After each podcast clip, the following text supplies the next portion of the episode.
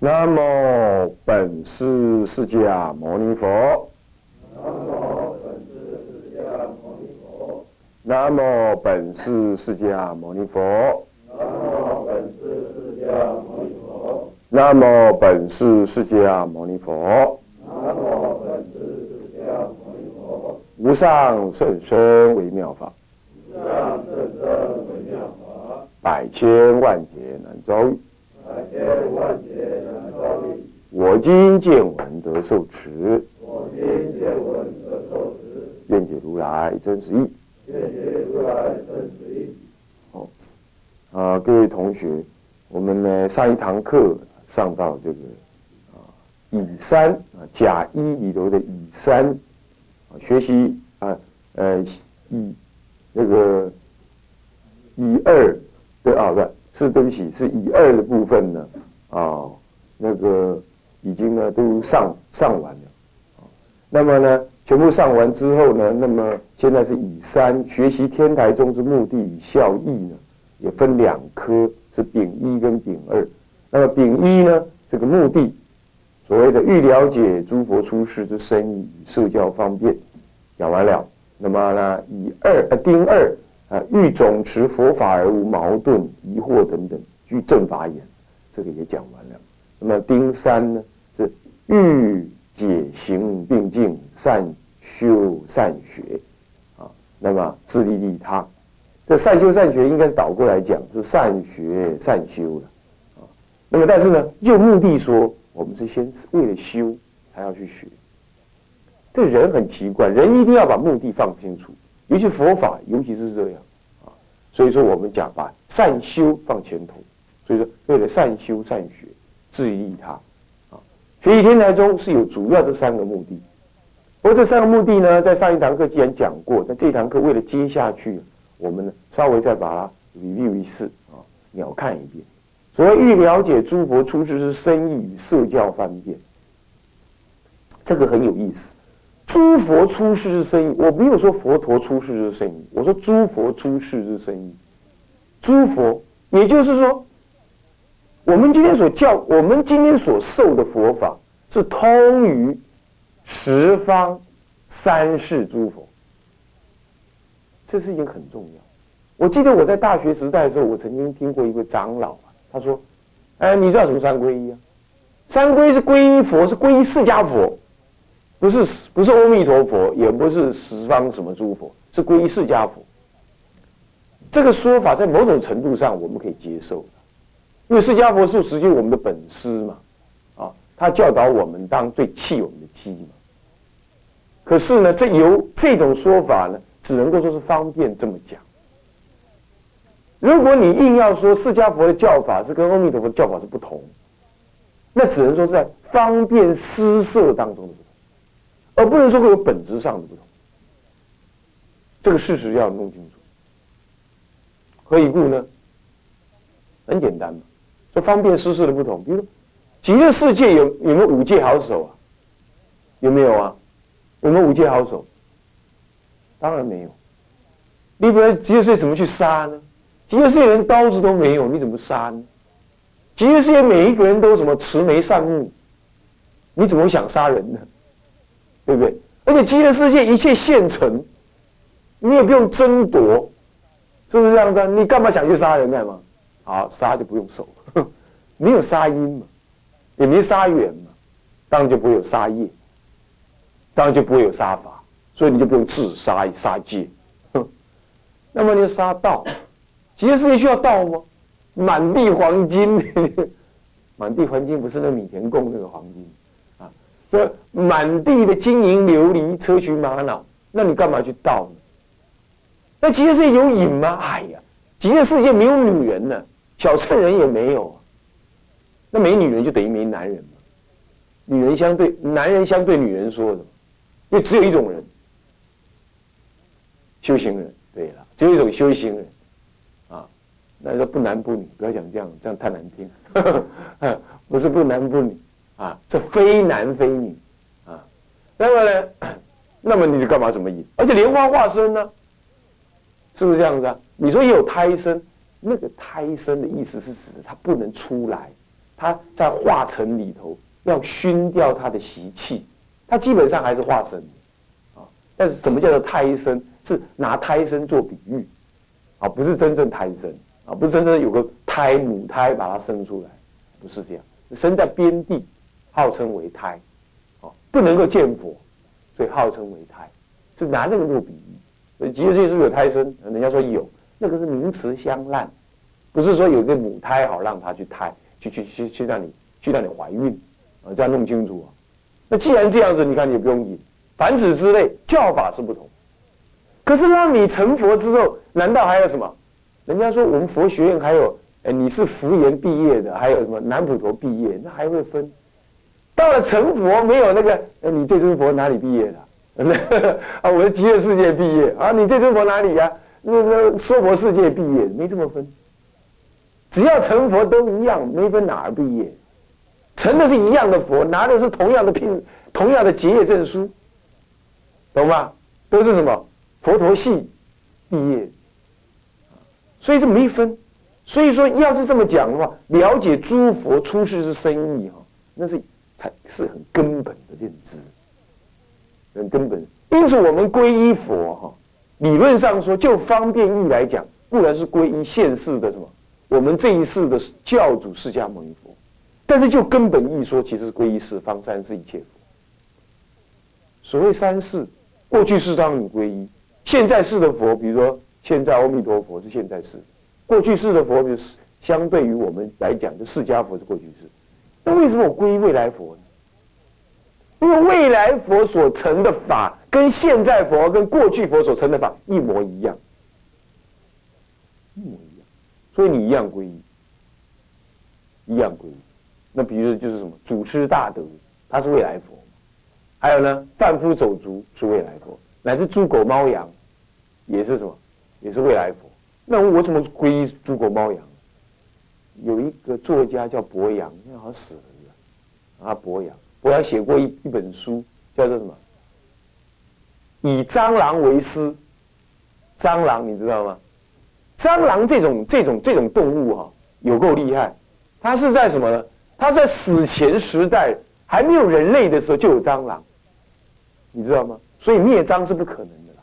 你拿什么克蟑灭蟑？要克掉蟑螂是不可能的。为什么？而且蟑螂更可怕的就。蟑螂在史前时代几百万年以前呢，到现在哈样子没变，大小也没变，哇，很很很难看到这么强悍的动物，实在是有够厉害吧？是不是这样的？所以几百万年以前的蟑螂化石跟现在没差什么两样。你比如说张飞，那个什么丈丈七丈八，算是很矮哦。那现在已经算起来已经多少公分了？一丈三十公分嘛，丈七是要多少了？就多少了？一丈三十三十公分啊？不，不不，一尺三十公分。好，那丈七就是一十七尺，对不对？十七乘以三十多少？五百多公分呢？是不是啊？我们算说，对不对？那这么高啊？你看看，是不是这样子？嗯，不是不是不，佛陀是丈六金身呢，五百多公分呢。那降到关羽他们那一代的话，听说关羽不算很高啊，不算很高，也多少？九尺嘛，对呀，啊九九乘以三十就两百七十，两百七十公分的。现代世界高人能跟他比什么？他打篮球，哈，探囊取物，是不是这样子？那么人跟肉虐到这么厉害，那蟑螂不会，所以蟑螂也有它的特别力力量。能够抵挡得了这个宇宙的变化、地球的变化，它不变，所以以蟑螂为师有道理吧？就表示什么呢？嘘修那个修行的坚固心不随外界所动。因为你这样的为师，所以说以未来佛为师也有道理。因此呢，了解诸佛出世之深意，其实就是了解诸佛的根本意。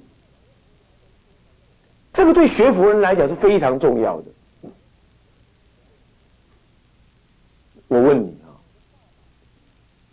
你的爸爸在你小孩子的时候，会不会跟你讲说，某某人呐，你要要好好的用功，好好的学做人，这个社会这么糟糕，这么的黑暗，贪嗔痴慢疑都有。你以后要做人王，要好好的竞选总统，懂吧？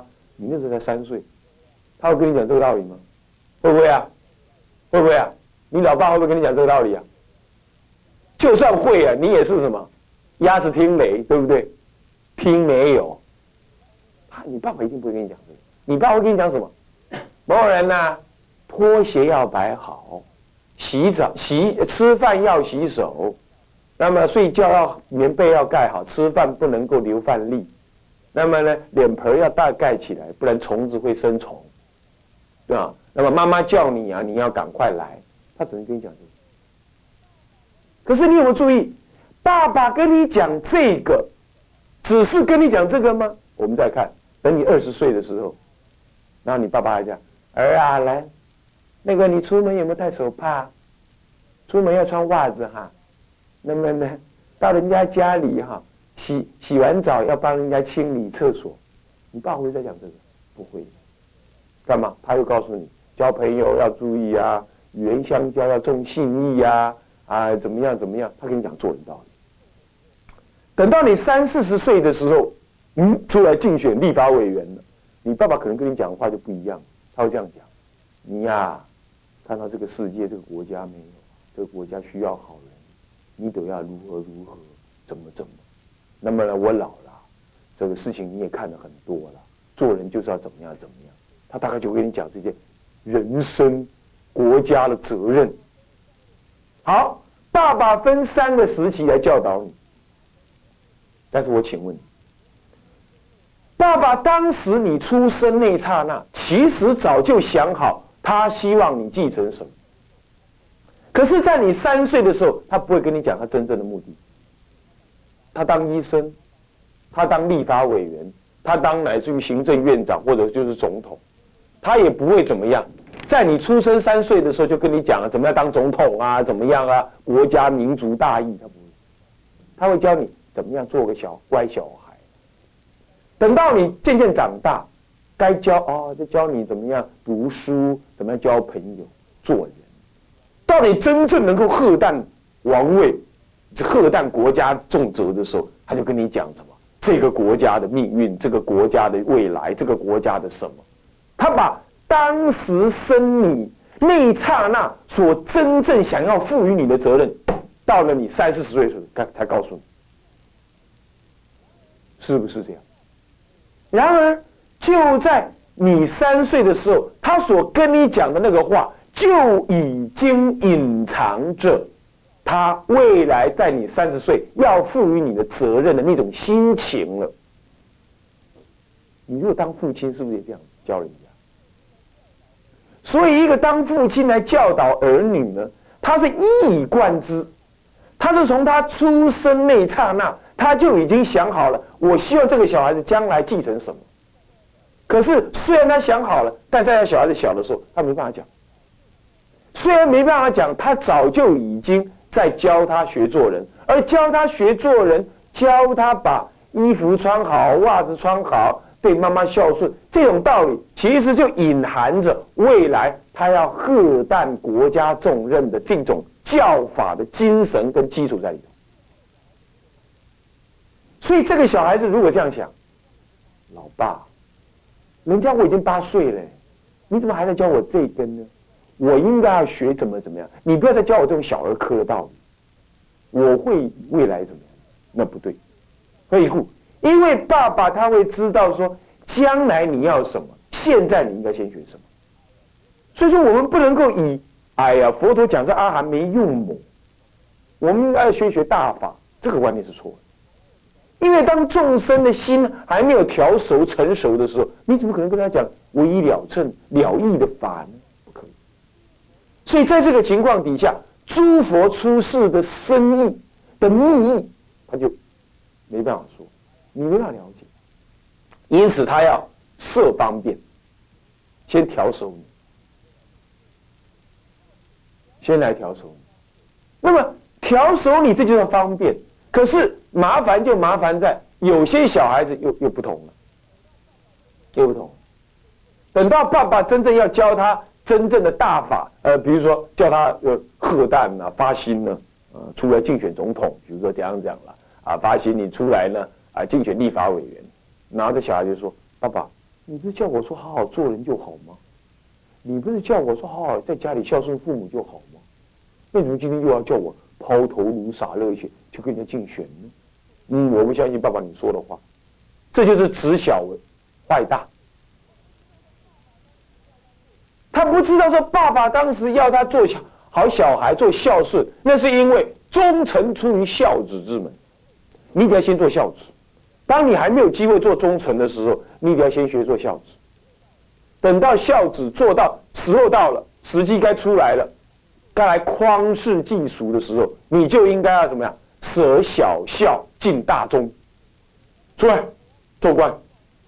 可是你执着。老爸，你叫我做好小好人就好了嘛？你叫我孝顺爸妈，那我要永远跟爸爸在一起，永远跟妈妈在啊，没多好。这就好像声闻人，声闻人不了佛的密意，然后呢，所以说这个舍利佛呢，他就怎么样？他就说奇怪了，释迦佛你所证的跟我们证的同入法性，怎么我没有那个你那样神通？你的名问怎么全宇宙整个三千大界都知道？可是没几个人认识我舍利佛，这怪了，没什么名问，大概我没有跟什么呢？呃，佛教卫星电台相连线，所以没有认识我。比如说这意思，哎，他就怀疑，他不知道说爸爸有秘密呀，他只执着那个什么社交方便，所以这样子学佛有问题。所以天台就不同，天台八达诸佛的方便。全部摄入诸佛出世的秘密的深意，也就是说，他在你还没有学完所有的法之前，他就把诸佛真正种种的法的真最后目标朝向哪个方向都告诉你。哎，这个是天台很重要，学习天台很重要的目的。因为你唯有能够这样子，你学习一切法，才能念念会归，怎么样？诸佛的根本教法。所以这个时候不是我常常说的吗？藏通别圆，没有藏通别圆，一切法皆是原教法。所以有人嘲笑说：你们天台家的人学一学起藏通别圆了，那么再也不学藏教、别教、通教，都都嘛学那个原教。好高骛远，哪里有？天台人不会好高骛远，是不是这样的？他会一步一步学。只是当他已经了解了佛的秘密的时候，那我请问你，哪一教不圆？哪一教不圆？那不是善善巧方便不同，是不是？所以他当然修圆教啊，那是根根本的佛法的意义在哪里？好，这样了解，这是学习天台最主要的目的，先要开拓这种认知。那么接下来呢？接下来呢是丁二是欲总持佛法而无矛盾疑惑等等，这是从第一来的。因为你如果了解佛的秘密是根本一以贯之，无二亦无三，唯有一乘法，那这样的话，你学习阿含会不会矛盾呢？会不会跟大乘法矛盾？不会。但不但但虽然不会矛盾，可是你又又不会混乱，这才有道理哦，不会混乱。又不会矛盾才可以，你不然拿阿拿阿含来解释法华，然后呢，现在又拿般若来解释阿含，那这是真的搞混乱，搞混乱，那又不行。你比如说，我不能拿大乘来解释什么声闻法，那很简单。这样子，比如说淫欲，假设出家人基本上怎么样，不能男众不能魔触女众，女众不能魔触男众。这声闻法上面对的机是什么？我们凡夫的机，必须如此。可是呢，大乘法就不同哦，是不是啊？大乘法怎么样？他已经测证了无我法，所以没有淫欲，降服淫欲了。当然，男女相也没有了，男女相也已经没有了。当然了，他什么不可摸啊，可摸都已经不用讲了。行淫也是他，也是什么？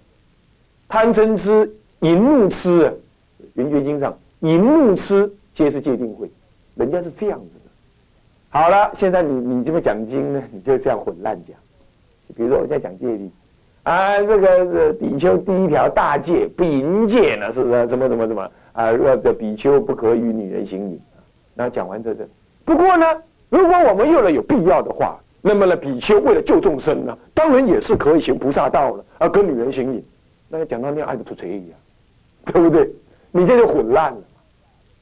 是不是？你要知道，比丘法就对治凡夫机。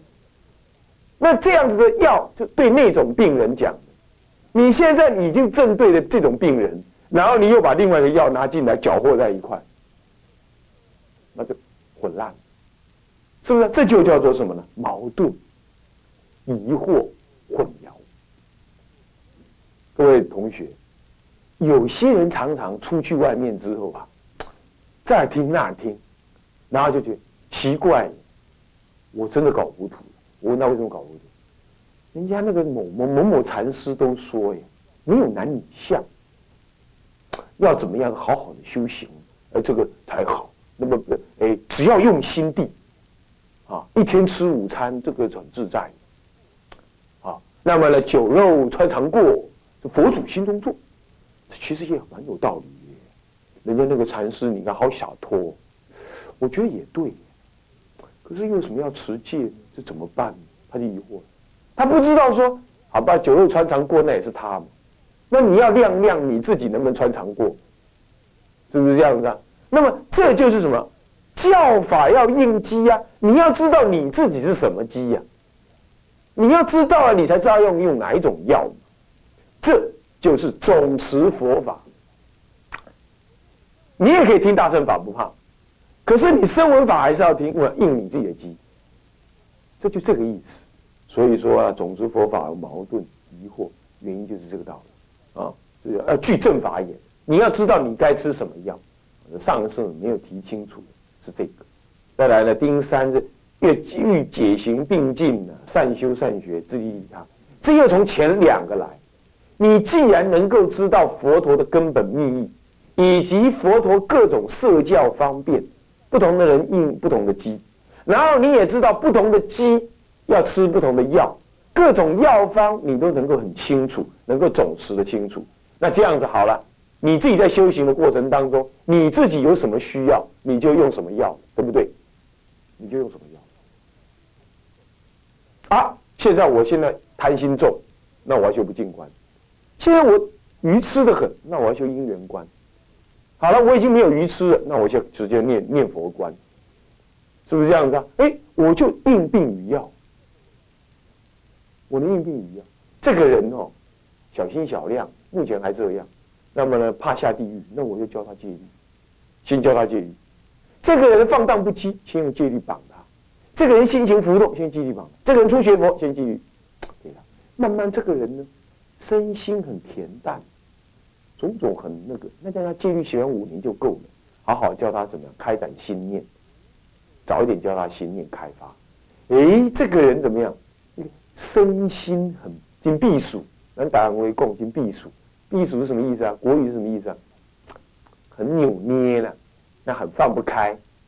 那么呢，心量比较狭隘一点，天天就想着放怕犯戒，那么呢，跟人的相处的不好。然后看别人都是在犯戒，然后呢，人家有什么善巧方便接应众生的，都看不惯。那这种人，你要是一直在教他戒律，会死人。你多卡嘎西，那时候就要开发他的心量，让他知道天外有天，人外有人。你不要只看表面，你不要看人家好像跟女众讲话讲的眉飞色舞，人家断淫欲的努力呢，比你还深刻。你不过是躲开女人而已。人家就在女人堆里头，可能他很用心的用功，哦，他知道了，哦，这样子啊，哦，心量开了，他就不会老看别人在犯戒，像这样就是应病与药，你才能够自利利他，善修善学。为什么叫善学？丛林就是各种人都有，那好了，你就拿那个戒律的眼神，跑到人家的道场里头去啊，这个犯戒啊，这个过午啊。他吃三餐，哦，他看电视啊，林东海、林东戏，你们都死人，这个地方不是我待的地方，然后又另外一个道场去，哦，他接引众生，你看，哦，他一天到晚办法会啊，这个也是香火道场也不行。然后到另外一个地方，哦，那个地方又这样啊这样啊，是，台湾没几个庙可住，啊弄成那样，这就变成怎么样呢？不善学。一个修学佛法的人，应该在最不合理的地方看到他的利益，在不能忍受的地方，你找到忍受的条件、原因跟理由。在看起来最平凡的当中，你要学到那不平凡的内涵。当然了，我也只能尽量这样讲了。或许你也做不来，可是呢，我确实是觉得佛法一直是在生活当中这样看。你如果吃饭只是吃饭，生气只是生气。人家骂你也只是骂你，那你就只是吃饭被骂。如果说你能够看到说被骂当中你起什么心，而对方起什么心，然后这这些心又代表什么意思，然后这些意思又诱发你怎么样内在的修行，哦，那你的生活当中随时充满了契机，这叫做善修善学，叫善修善学。那么这个是不是从心量的开发而来，也是不是从诸佛的深意理解当中而来，对不对啊？所以这三个目的环环相扣啊，这是上一节课啊，我们呢没有提清楚的部分，我想再补充一下。好，那么呢，接着上一节课又重新鸟看一遍，接下来我们看丙二的效益分四科。什么呢？能具备完善之佛法正见，就是你学了天台宗的之后啊，你有这样的，你会得这种利益才对。如果你学天台宗你不得这个利益啊，糟糕，你没学好，懂吗？你没有学好。所谓能具备完整之佛法正见，这是什么意思？刮胡是说以免得少为主哈。这是一个，这是一个利益了。其实不止完全是这样子。所谓以免得以免得少为主，就是有人这样想，啊，万缘放下，一心念佛，阿弥陀佛靠到底，这是对的。可是就一个比丘鹤旦如来的立场来说，这今天这样是少了一点，少了一点，因为这样不能摄受更广，不能改变这个时代。那。比丘就是同理大众一切无碍啊！你要同你这个时代，你同你不来，这样子就是有亏比丘职责。